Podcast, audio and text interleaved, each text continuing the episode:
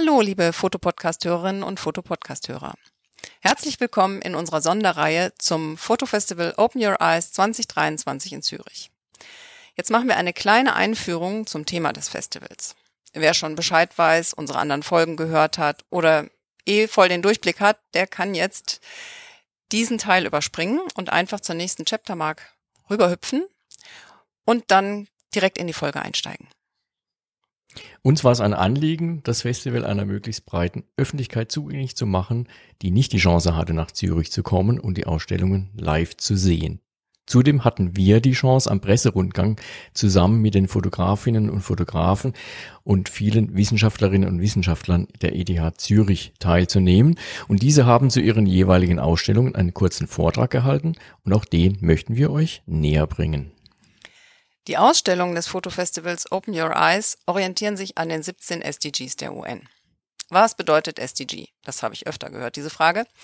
Ich werde jetzt einmal versuchen, SDG unfallfrei auszusprechen und im weiteren Verlauf werden wir wieder die Abkürzung benutzen. SDG steht für Sustainable Development Goal. Ihr merkt ein bisschen ähm, sperrig. Im Deutschen heißt das in etwa globales Nachhaltigkeitsziel. Die UN hat 2015 die Agenda 2030 verabschiedet, zusammen mit den 17 Nachhaltigkeitszielen und die kann man, wie Lois Lammerhuber, der Intendant des Fotofestivals, es beschrieben hat, auch als so etwas wie die modernen zehn Gebote verstehen. Ein Rahmenwerk, das nicht an eine Religion gebunden ist und an dem sich jeder Mensch orientieren sollte, so dass wir eine sozial, wirtschaftlich und ökologisch nachhaltige Entwicklung nehmen können. Das ist unser zweites Anliegen mit dieser Sonderserie, einen Beitrag zu leisten, dass sich die Information über die SDGs verbreitet und mehr Menschen darum wissen. Ein Diskussionsteilnehmer hat es in einem der Talks auf den Punkt gebracht, wenn jede und jeder eines der Ziele verbessert, ohne dabei ein anderes Ziel zu verletzen, dann befindet sich die Menschheit auf dem richtigen Weg. Das Fotofestival versucht erstmals Fotografie und Wissenschaft unter einen Hut zu bringen. Zu jedem SDG gibt es ein oder mehrere Fotoausstellungen zusammen mit Lösungsansätzen aus der Wissenschaft. Die Fotoausstellungen zeigen zum jeweiligen SDG, was es noch zu tun gibt oder auch, wo sich bereits etwas bewegt, während die ETH zeigt, wo der Forschungsstand ist. Viel Spaß also mit unseren Episoden zu den SDGs und schaut auf alle Fälle in die Show Notes, denn da haben wir alle Ausstellungsbilder hinterlegt, sowie Informationen zu den Protagonisten der jeweiligen Sendung.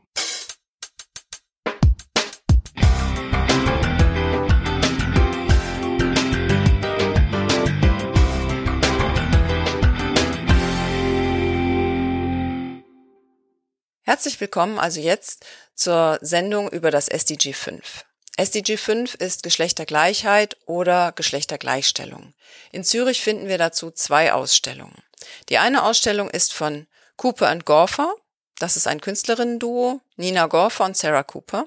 Und die haben eine Ausstellung künstlerische Fotos und die stellen dar die inneren Träume, Wünsche, Emotionen von Frauen. Und das ist fast kostümhaft, märchenhaft. Der Talk ist mit Silvia. Die zweite Ausstellung zu dem Thema ist Das Recht der Frau zu schwimmen. Das ist eine Ausstellung über die Arbeit von Anna Boiasis. Und sie wird äh, darüber mit Peter Matthias Gäde sprechen. Im Anschluss hat Peter Matthias sie auch nochmal aufgefordert, nochmal einmal ihren ganzen vorbereiteten Talk zu sprechen. Es gibt also zwei Teile. Einmal das Interview mit Peter Matthias und einmal spricht sie es so im Blog. Da geht es um ein Projekt in Sansibar, also eigentlich etwas, was zeigt, wie es funktionieren könnte. Frauen in Sansibar hatten keine Möglichkeit zu schwimmen. Und eine Frau hat sich eingesetzt, dass Frauen schwimmen lernen können und hat es geschafft, diese Frauen dort auf die sichere Seite zu stellen. Es ertrinken natürlich auch ganz viele Menschen, weil sie nicht schwimmen können. Und es war den Frauen bisher nicht möglich. Und ja, dieses Projekt zeigt das sehr schön und es steht auch sehr passend direkt vor einem Schwimmbad am Zürichsee. Also tolle Kulisse dafür. Jetzt geht's los.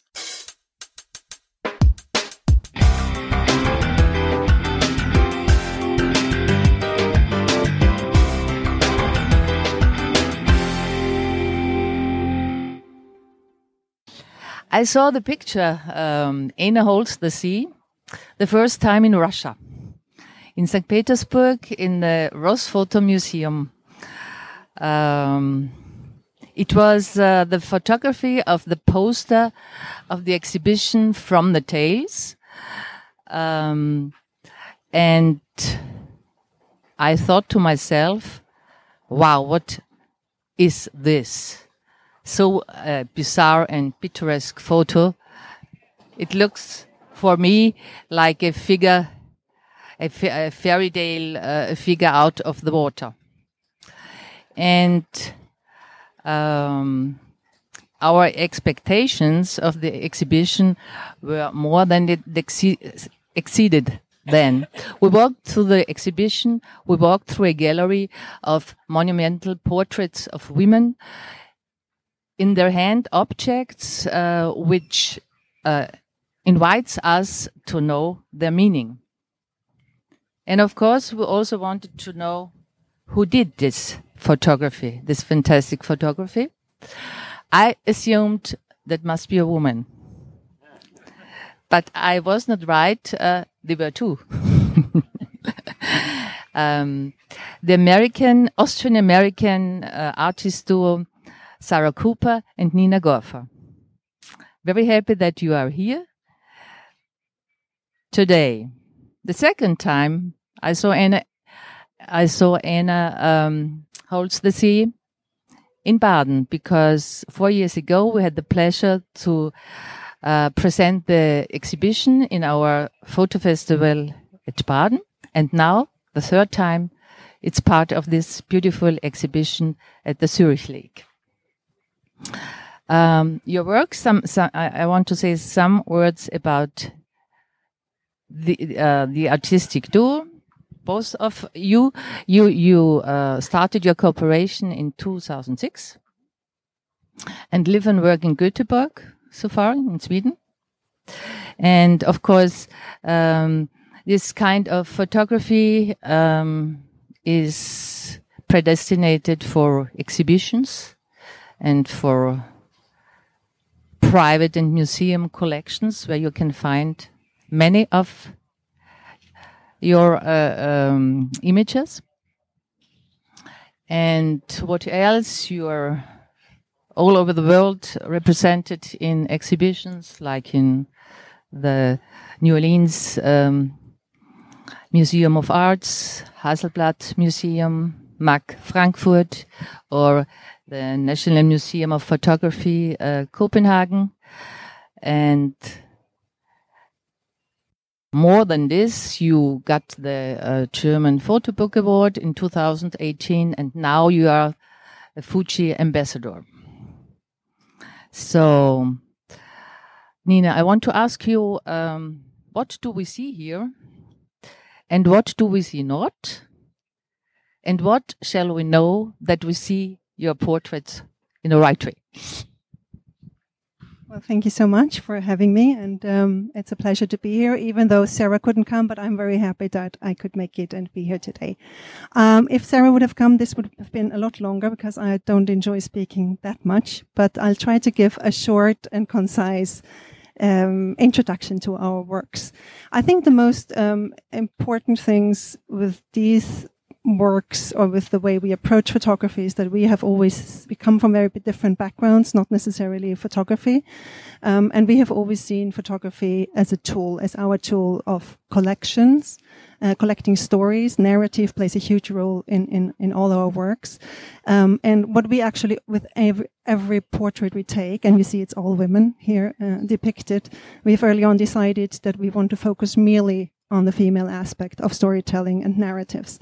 Um, but we all, so some images that you see here are more like a snapshot of a narrative, whereas others, the more portrait ones, um, where we want to express um, the many layers that we are made of as people. So we have seen now in this exhibition a wonderful blend of the the reality, you know, photograph photography depicting the reality, and it's such an important part um, of making us understand the world we live in. But what we were always interested in depicting is the inner world and the things maybe we don't see, but that make us humans. And that is our memories, that's our social, cultural backgrounds, our education, our knowledge, Um, and so our images are very, more than others, very much like taken apart, photographed, taken apart, rephotographed, put together in different ways, disassembled and reassembled, as we as human beings are also. In, t- in times of trouble, uh, we grow, we maybe get disassembled first, but then we become the people that we are, makes us the people that we are today. Um, I actually thought we also had some pictures and images from the Utopia series here, which we don't. But I want to, anyways, take some things I wanted to say from that because it fits really well. I think that for change, we need to feel, and it's in the slogan so beautifully stop, think, feel, act. So for change, for us to be able to um, go forward with action. We need to have an emotion. We need to know where are we going to, what are we walking towards. And Sarah and I, we did a project recently that's called Utopia, where we involved migrant women, young migrant women that came to Sweden all during the last uh, migration wave, and uh, and asked them about their wishes and future visions, and also focusing a little bit on a very marginalized group of people, which is not only women, but it's very young women from very exploited countries where women usually don't have any rights. And I think it talks a lot about inclusion and a lot about who are we asking and who are we integrating in this new future of ours. Um, and I want to end with telling the story of this image here, Ina holds the sea, that you were also referring to, because also this image sums up very beautifully what this festival is about. And we were in Greenland and we photographed um, a lot of uh, Inuit and Greenlandic people. And we met with an artist called Jessie Kleemann.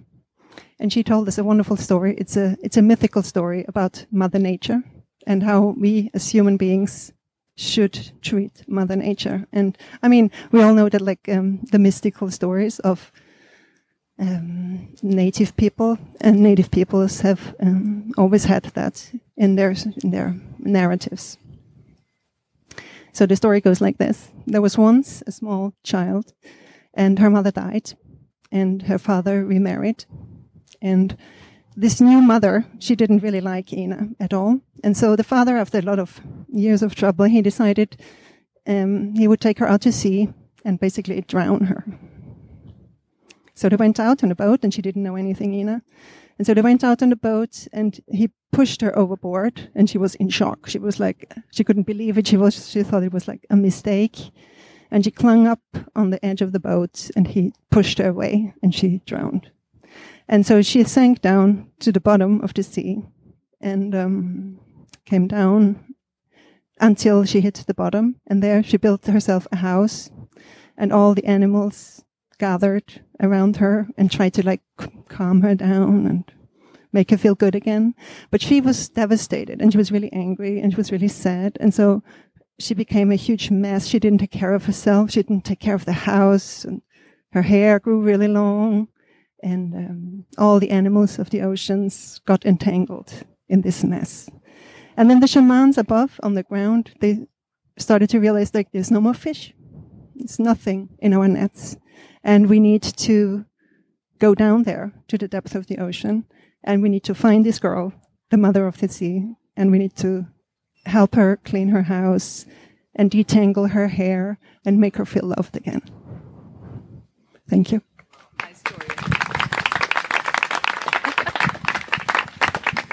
I don't ask you for another story. It would be worthwhile to tell, to tell us, but let's go to the next story.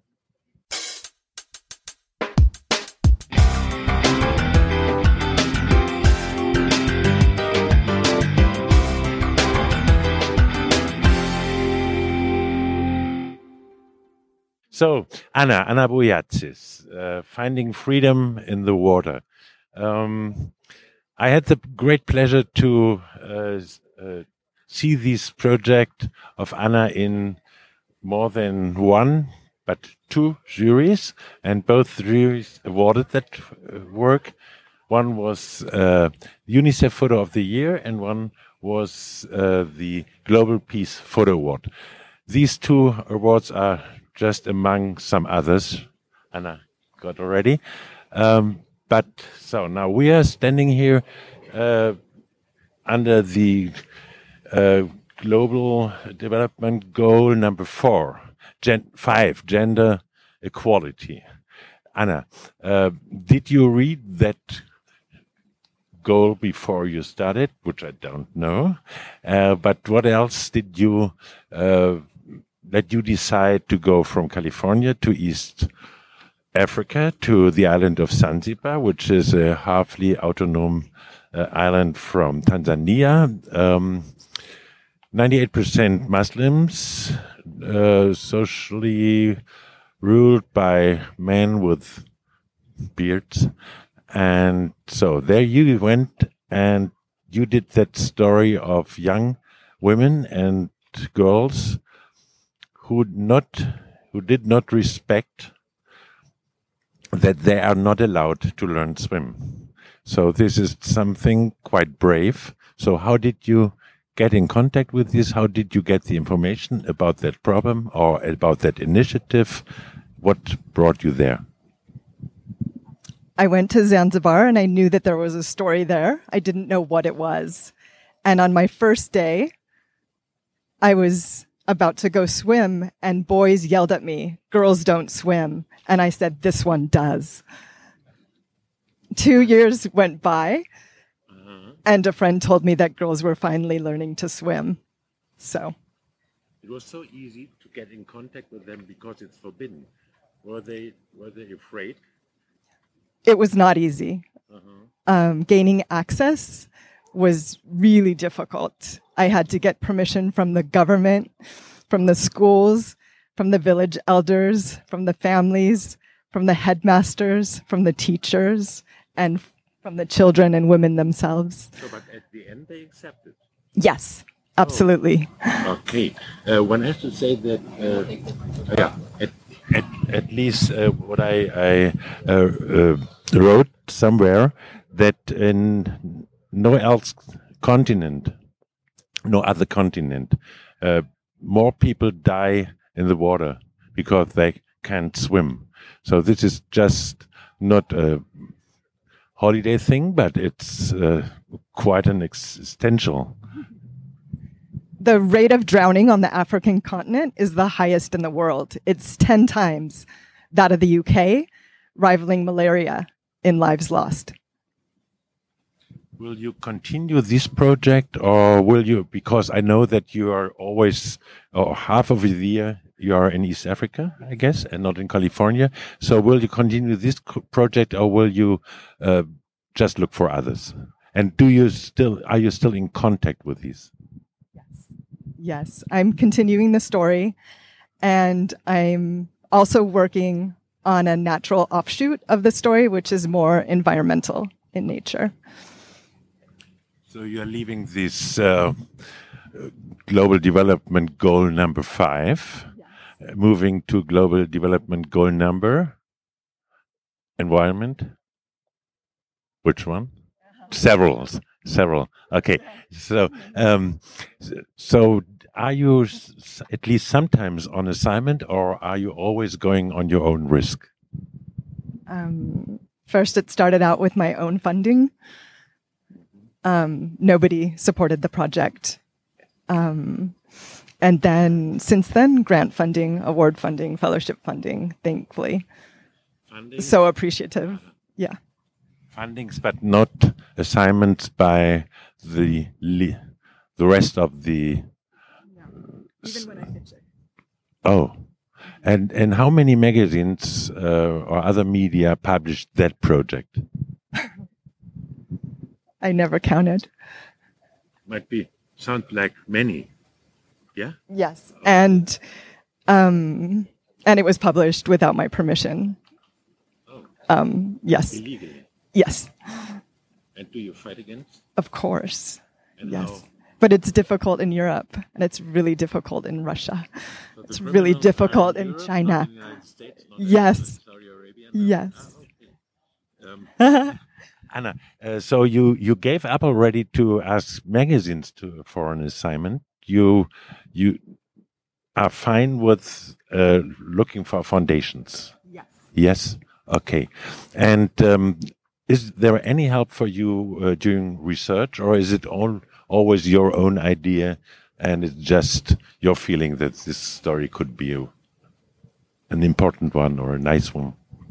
It's what I want to work on. It's what I feel is important and s- touches me, touches my heart. Can, can you explain some of these pictures? You you ask us to stay in front of this one especially. Is this uh, does that has have a special meaning for you? Why this one? I didn't want to take this picture. I resisted because the day before they practiced this um, this maneuver without the plastic, and I'm so against plastic in the water.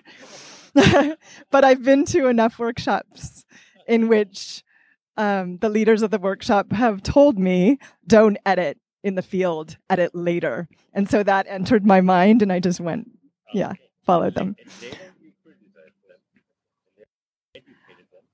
No, because they're reusing these.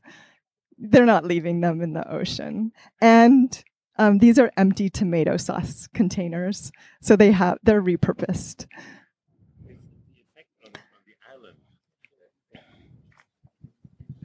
Does the, your work has some effect on the island itself? Do many more girls and women try now to swim or learn to swim?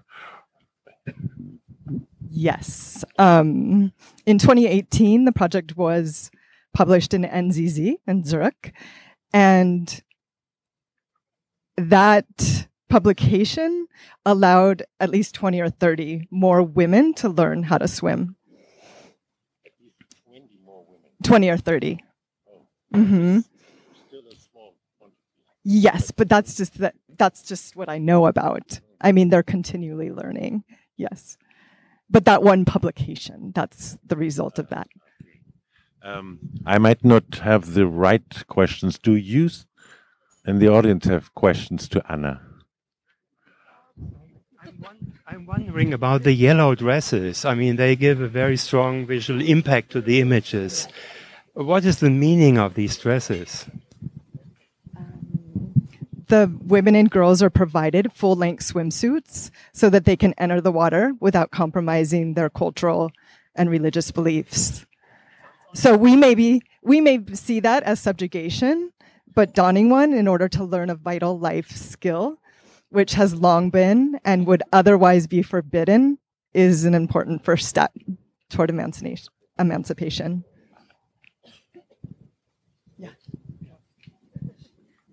So I really love your pictures, and uh, uh, it's wonderful. Uh, what I was wondering, so you choose a set uh, where you only show uh, the women in the water. Um, is there a reason for that? That you and that I can imagine you also went to people's homes and to get some more background. And can you can you?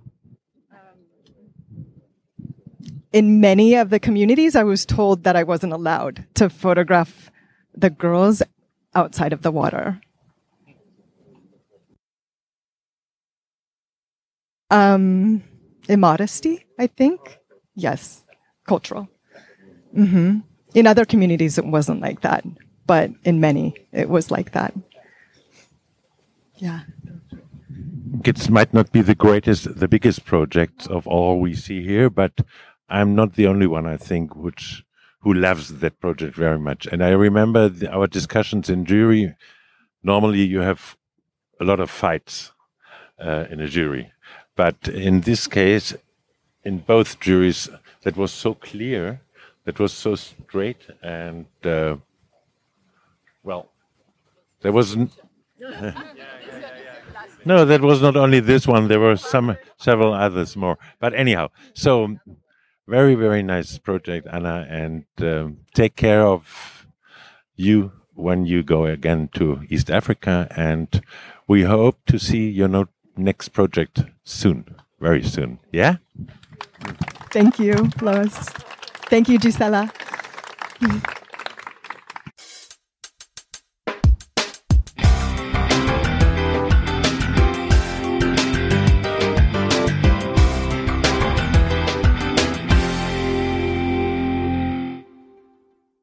Daily life in the Zanzibar archipelago centers around the sea, yet the majority of girls who inhabit the islands never acquire even the most fundamental swimming skills.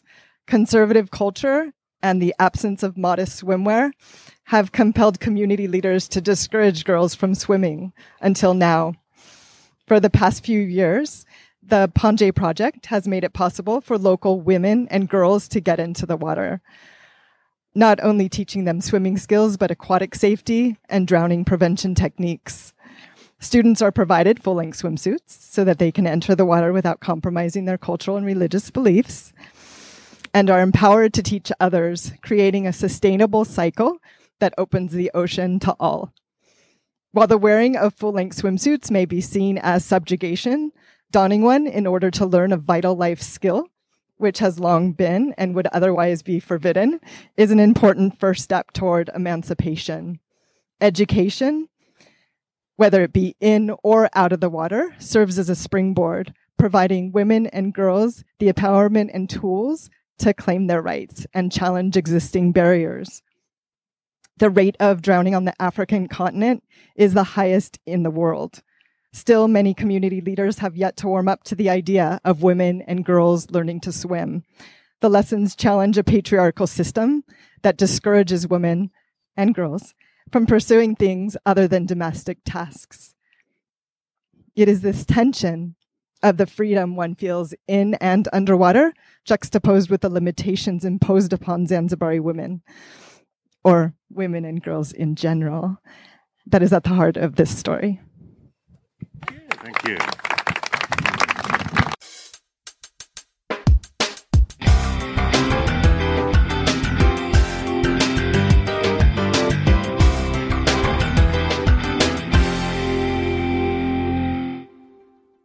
Das war also die Sendung zum SDG 5. Und ich hoffe, ihr seid wieder damit dabei, wenn es weitergeht mit SDG 6. Und bis dahin sage ich Tschüss.